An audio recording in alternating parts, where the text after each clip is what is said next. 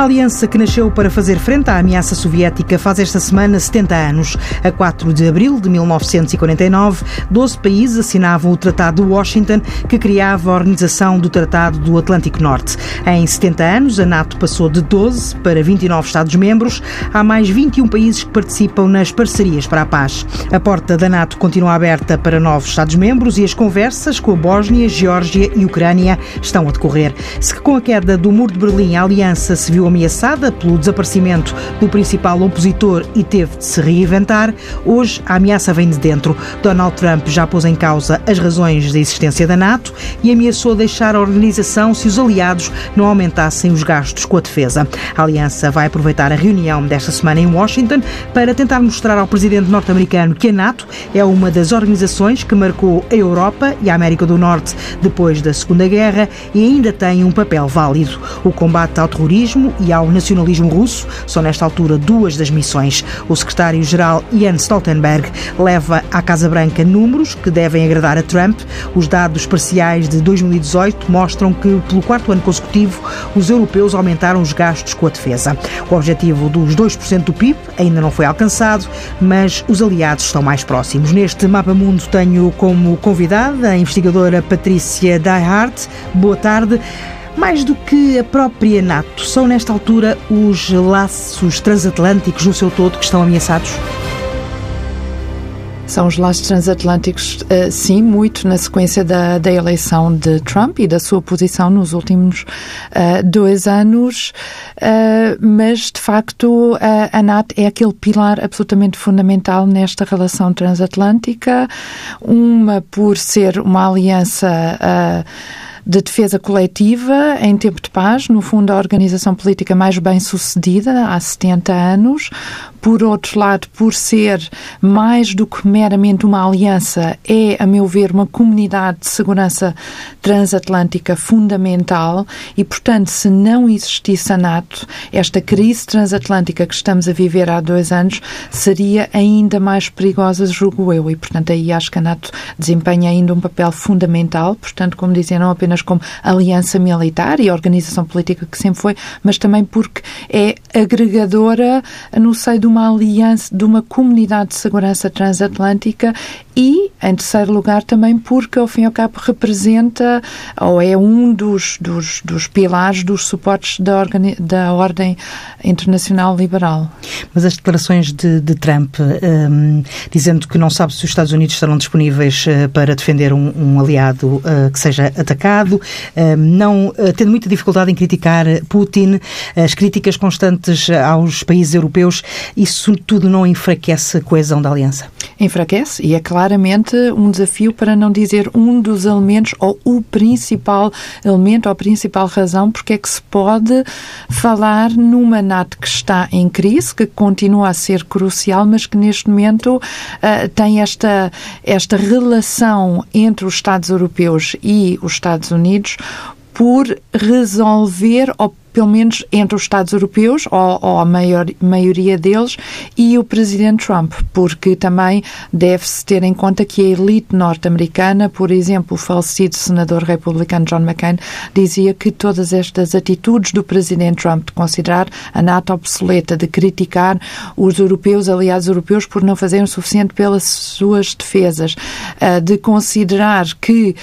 um, eh, que, os, que os Estados Unidos estão a ter um tratamento injusto justo, isto está a jogar em direção a Putin, está, está a favorecer a posição de, de Putin. E, por outro lado, termos chegado ao ponto onde a Câmara de Representantes dos Estados Unidos, em janeiro, a, a ter aprovado uma lei que dizia que o presidente norte-americano não pode retirar os Estados Unidos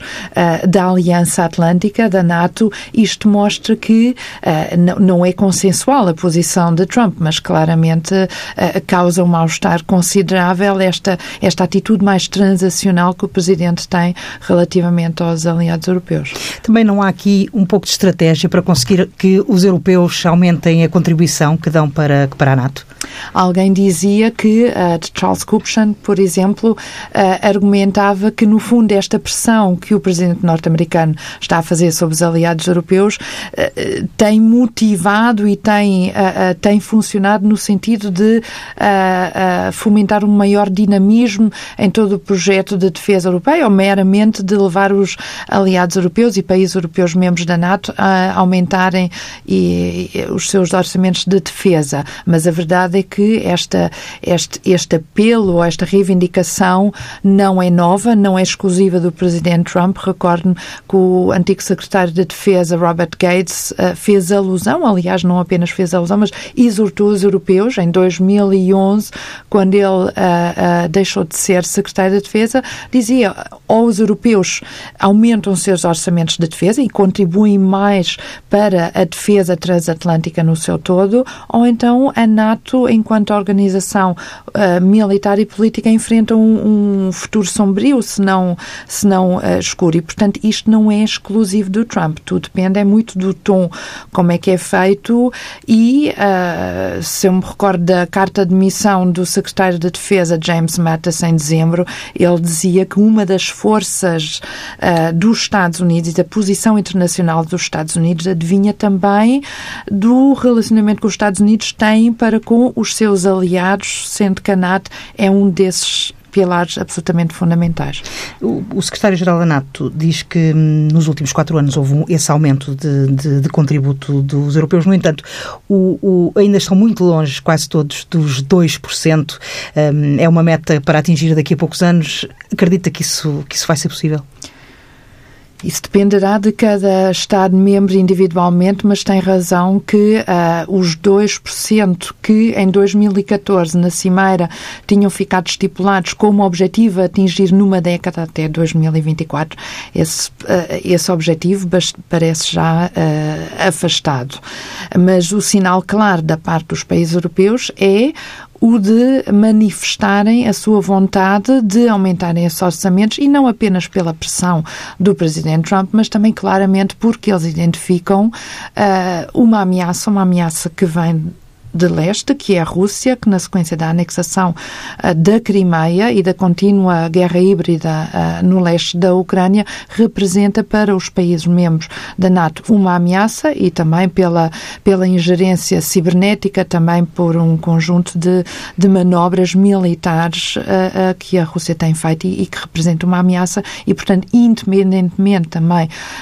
de Trump, há aqui uma consciencialização europeia de que a NATO deve forçar aquilo para aquele objetivo para o qual ela foi criada inicialmente em 1949, que é a defesa territorial dos Estados-membros, a defesa coletiva entre os Estados-membros europeus, em conjunto com os Estados Unidos e o Canadá. Continuando na, nas ameaças internas,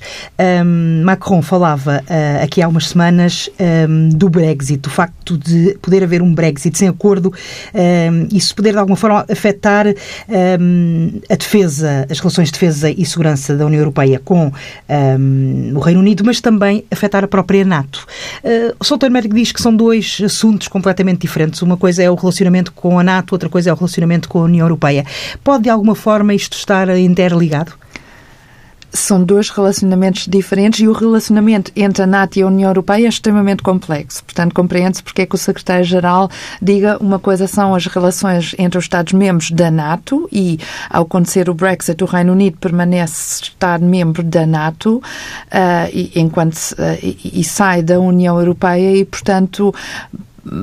compreende-se porque é que ele argumenta, uh, porque é que ele argumenta nesse sentido. Agora, isto afetará de uma forma ou de outra também uh, aquilo que se está a desenvolver no seio da União Europeia, muito uh, impulsionado pela França, mais pela França do que porventura por um eixo franco-alemão, porque a Alemanha tem uh, estado continuamente reticente, mesmo que retoricamente fale na relevância de uma defesa europeia, julgo que é de facto Macron que, que tem feito propostas num ou noutro sentido. Uh, mas, como estava a dizer, os desafios internos não são apenas o Brexit, mas o que são claramente também a forma como Estados-membros como a Hungria, como a Polónia e também a Turquia, noutra dimensão, estão a tornar-se Estados cuja a base democrática está em causa. E, portanto, mesmo que a NATO, quando se constituiu em 1949, não tivesse sido constituído como uma aliança uh, militar e organização política de cariz democrática, a verdade é que isso congregou os Estados-membros e congregou ainda mais uh, depois da queda do Muro de Berlim, do fim do Pacto de Varsóvia, a partir de 1989 ou, ou depois, uh, uma década mais tarde, quando a Polónia, a Hungria e a República Checa entraram. E, portanto, eu acho que nós temos aqui, para além da posição do Presidente Trump, temos na Europa o Brexit, mas também temos estes regimes uh, iliberais uh, que entre si têm, eh, demonstram uma atitude que pode vir a ser eh, crítica relativamente à tomada de decisão no seio da NATO, em caso de uma crise, eh, numa NATO onde as decisões são tomadas por consenso e, portanto, eu vejo aqui alguma dificuldade e principalmente também quando esses países, Hungria ou Turquia, desenvolvem relações com a Rússia. Rússia é essa, essa que, para a NATO, é novamente adversário. Com o fim da, da Guerra Fria, o papel da NATO foi, foi muito questionado. Um, houve uma adaptação pensa que essa adaptação foi bem sucedida? Nesta altura estamos a enfrentar outros desafios, mas até agora hum, a adaptação foi bem feita. Em parte da história da NATO, que é uma história de sucesso, 70 anos de sucesso, é também uma história de sucesso de resposta a sucessivas crises. E se o ano 1989 foi claramente um sinal de um, vitória da NATO, apesar de eu não, não, não gostar de pôr as coisas nestes termos, mas a verdade é que a NATO uh, sobreviveu sobreviveu, a NATO consolidou-se e a NATO alargou-se. E, portanto, 1989 representou este fortalecimento e alargamento institucional da NATO. Uma década mais tarde, em 1999, a NATO intervém militarmente no Kosovo, uh, sendo aí criticada pela Rússia, mas afirma-se enquanto uma organização uh, uh, que se alargou e que tem um papel estabilizador no espaço euroatlântico alargado. Uma década mais tarde, 2009, duas décadas depois do fim da Guerra Fria, temos uma NATO com um papel importante no Afeganistão e, portanto, uma NATO que se adapta a um contexto securitário mais alargado, para não dizer global, e uma década mais tarde, hoje, no ano 2019, temos uma NATO que centra-se na sua eh, prioridade eh, inicial e original, a defesa coletiva dos seus Estados-membros, e tem eh, claramente essa necessidade de adaptação de adaptação perante uma nova uh, ameaça e uma nova conjuntura internacional muito vinda da Rússia, uh, mas também devido a estes desafios internos de uma administração norte-americana que, com Trump, é uh, problemática, para não dizer hostil, face à posição dos Estados Unidos na NATO, mas eu julgo que também é importante pensarmos no tempo depois de Trump, seja ele daqui a dois anos, seja ele daqui a seis anos, porque os Estados Unidos estão perante uma opção, ou necessidade de uma opção estratégica, se vão continuar com o envolvimento uh, no, no palco internacional, no seu todo, e portanto aí a NATO claramente mantém, deverá manter um papel crucial também para os Estados Unidos ou se antes, pelo contrário, os Estados Unidos perspectivam um recuo seletivo, estratégico, onde, porventura, a NATO poderá não perder total importância, mas alguma relevância eh, poderá vir a perder. Já temos uma NATO sem uma uma liderança forte por parte um, eh, dos Estados Unidos. É a primeira vez que isso, que isso acontece. Uh, se, essa se essa falta de liderança se prolongar por muito tempo, uh, poderá ter um, efeitos práticos? Eu acho que aí também entra a dimensão uh, do papel da Europa, da União Europeia, para uma uh, defesa conjunta entre os Estados-membros da União Europeia, mesmo que ainda não defesa comum europeia. Mas eu julgo que não há dúvidas que uh, se o papel dos Estados Unidos enfraquecer consideravelmente dentro da NATO, no sentido de uma redefinição estratégica das prioridades dos Estados Unidos no mundo, então aí uh, advejo o futuro sombrio para a NATO, como o Robert Gates dizia, não tanto pela diminuição ou, ou pela fraqueza dos europeus, mas por um hipotético desinteresse dos Estados Unidos na Aliança Atlântica. Portanto, acho que aí cabe aos europeus uh, um papel muito relevante em convencer os Estados Unidos, em convencer também esta administração, mas os Estados Unidos, a elite política no seu todo, que é também do interesse dos Estados Unidos em manter esta rede de alianças e nesta rede global de alianças dos Estados Unidos, a Aliança Atlântica, a NATO é claramente a aliança mais importante, política e militar para os Estados Unidos e não apenas dos europeus relativamente aos Estados Unidos. Eu acho que os, os Estados Unidos também devem consciencializar-se que ter uma rede de alianças com uh, uh, 28, ou neste caso 27 Estados europeus, é relevante também da perspectiva uh, de definição de uma estratégia global para os Estados Unidos. De 12 membros iniciais, a NATO passou para os atuais 29. Um, Jens Stoltenberg diz que estão a negociar nesta altura com a Bósnia, com a Geórgia e com a Ucrânia. Há alguma hipótese de a NATO se alargar à Ucrânia e à Geórgia? nos próximos anos? Aí a minha perspectiva é mais, mais crítica. Eu acho que uh, os Balcãs é uma dimensão geográfica face à qual a Rússia exerce interesse, claramente relativamente à Sérvia, mas em relação à região no seu todo. No entanto, relativamente à, à, à Geórgia e à Ucrânia, o Cáucaso, eu acho que aí ainda mais a Rússia considera que isso é o seu chamado estrangeiro próximo e eu julgo que aí é uma decisão eh, estratégica que a NATO terá que tomar se efetivamente quer neste momento. Eu percebo que não quer fechar as portas, agora o timing de, uma eventual, de um eventual alargamento da NATO uh, é necessário uh, de ser considerado e não sei se o contexto neste momento é o mais favorável. Tem-se falado muito, e agora olhando para o futuro, um, temos falado, falado muito da questão uh, do ciberespaço, uh, que é um, um dos novos um, espaços de, de, atuação da NATO. Hum, também aí a Aliança tem tido alguma dificuldade em, em travar uh, a Rússia. Arrancou tarde demais para esta guerra, entre aspas, a NATO?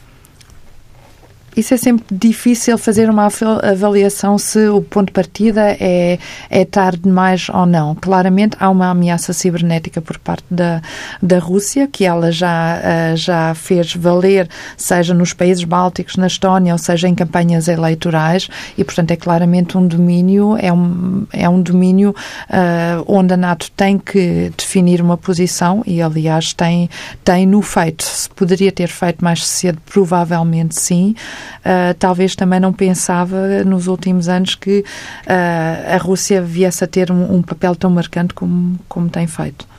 E em relação ao terrorismo, é também um dos grandes ah, desafios que se colocam é. em esta aliança? É outro. É outro, até porque a região do Médio Oriente claramente continua a ser uh, a vizinhança mais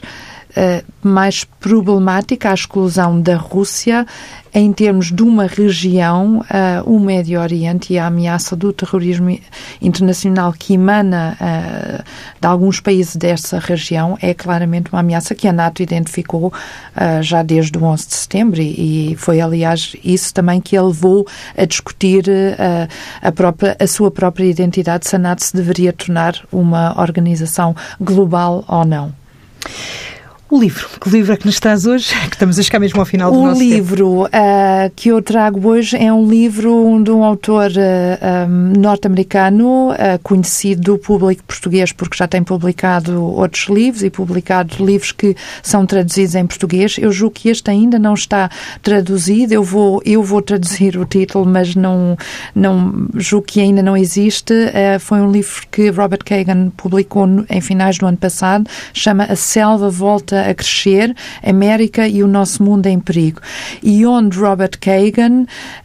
argumenta que perante uh, os desenvolvimentos profundamente perturbadores de um complexo um, sistema securitário, uh,